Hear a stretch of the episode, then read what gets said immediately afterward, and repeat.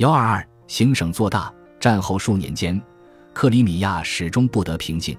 俄罗斯与奥斯曼竞相支持自己的可汗人选。一七七七年四月，叶卡捷琳娜支持的人选沙辛格莱成为可汗。此人在一七七二年代表其兄沙西布格莱可汗前往圣彼得堡洽谈独立条约时，因相貌英俊及其威尼斯的教育背景，深受叶卡捷琳娜器重。沙辛胸怀大志。想要建立一个不再处于帝国阴影下的国家所需的军事及行政体制，但他明显偏向于以克里米亚的非穆斯林少数族裔为先锋推动现代化，结果却引发了一场叛乱。俄罗斯立即派兵驰援，大军进来便不急着回去了，更何况沙辛格莱完全失去了其穆斯林子民的支持。对基督徒来说，俄罗斯人一走，他们可能马上遭到穆斯林报复。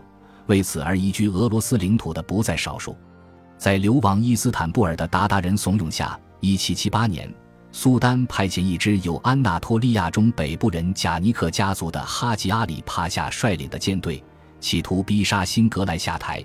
他们但无功而返，苏丹不得已乃承认沙辛为可汗。1779年，按照与奥斯曼达成的协约，俄罗斯自克里米亚撤军。沙辛格莱继续其断断续续的改革，但他的领土野心损害了奥斯曼的利益，他的统治威望低落，甚至逊于与其竞争之兄弟，这导致1782年库班地区再次发生叛乱。叶卡捷琳娜再度派军平乱，但这次俄国军队不再撤离。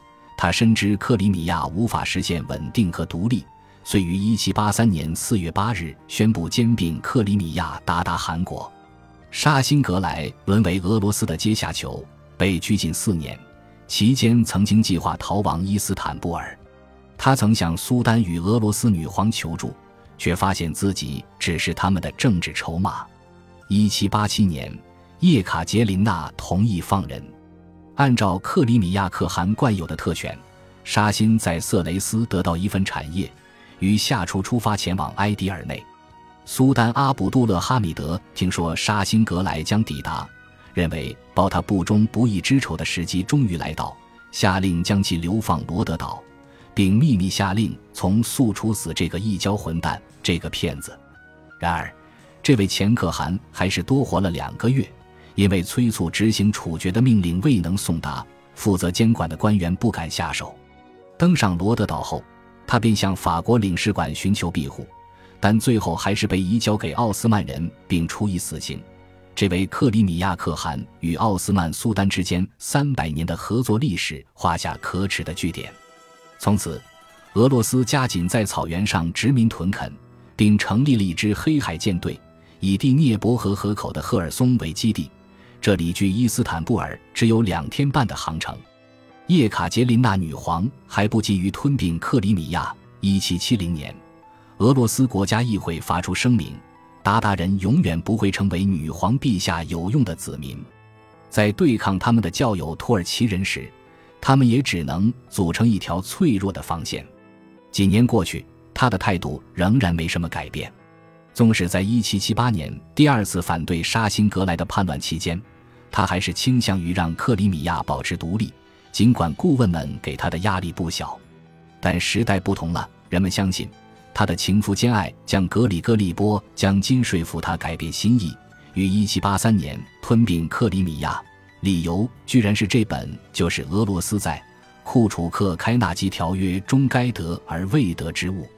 克里米亚之失对奥斯曼来说实在是非常大的打击。若是早些年，他定然会马上宣战。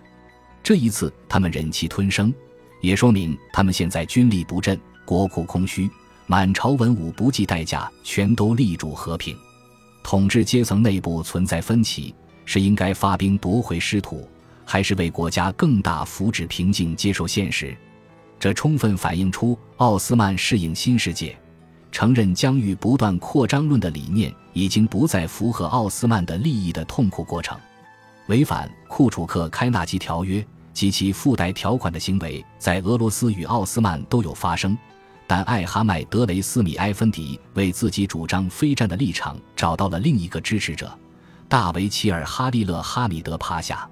他下令整顿帝国北疆边防，同时忍痛接受克里米亚的丧失。一七八四年，俄罗斯迫使苏丹阿卜杜勒哈米德签署同意书，承认新的局面。此举一旦公开，势将引发极大不满。于是，苏丹、维齐尔们、高阶神职人员等人秘密签署了这份文件，而且在俄罗斯的要求下，储君苏丹的侄儿塞利姆也签了字。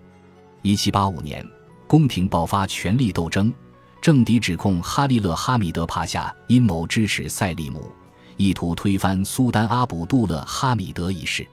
哈利勒哈米德帕夏因此失去了他的官位，其最亲近的同僚博罗奔尼撒总督以及一名前进卫军总指挥同时遭到处决，教长被放逐。如今。大权完全落入九任海军元帅的阿尔基尔人哈山帕夏及其派系手中。在哈利勒哈米德帕夏负责整顿陆军的同时，阿尔基尔人哈山则负责改良海军。但两人关系不密切，两人的共同利益也没有延伸至废除苏丹这件事。关于叶卡捷琳娜大帝及其朝臣是否认真思考过分裂奥斯曼帝国这个问题，长久以来一直众说纷纭。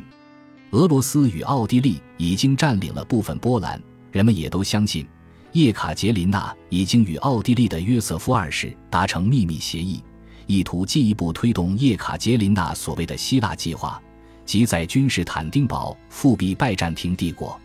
这个梦想最有力的象征，就是俄罗斯在1779年以圣索菲亚大教堂的图像铸造硬币。以纪念叶卡捷琳娜的孙子康士坦丁帕夫洛维奇的诞生。一七八二年，关于俄罗斯野心的谣言传到了伊斯坦布尔。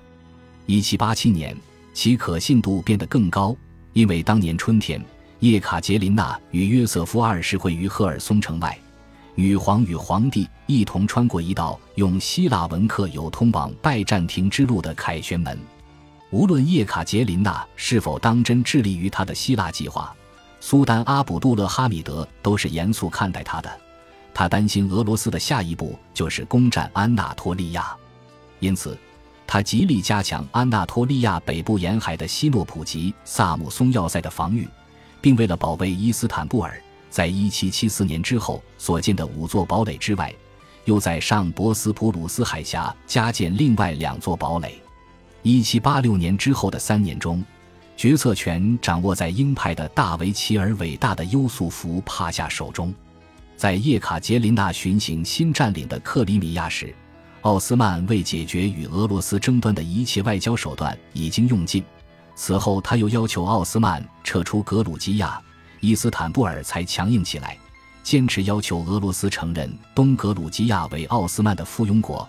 获得搜查黑海上的俄罗斯船只的权利，关闭几处敏感的俄罗斯领事馆，以及最重要的要求归还克里米亚。最后一项是凯瑟琳尤其不会接受的。于是，1787年8月，奥斯曼向俄罗斯宣战。奥斯曼舆论虽然是克里米亚之失为灾难，民意却不支持战争。伊斯坦布尔民众有史以来第一次用海报表达反对意见。他们在公共建筑张贴海报，或在清真寺散发传单，在卡拉科伊广场靠近舰队常驻基地的海军元帅喷泉。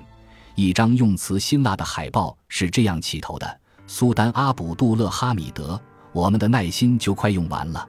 你还不知道自己犯了多严重的错误。你已经看到了，优素福帕夏根本无法完成自己的职责。你为什么还要被他耍得团团转？”把帝国交到异教徒手上，教长与大维齐尔代理也被指责不是真正的穆斯林。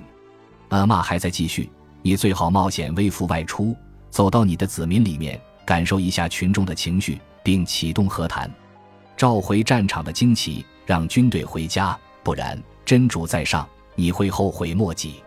优素福无能，你将承受他带来的恶果。你已经使自己大出洋相。朝廷的管家无力完成帝国赋予他们的责任，和许多苏丹一样，阿卜杜勒哈米德也经常微服出巡，可以亲眼看到那些海报。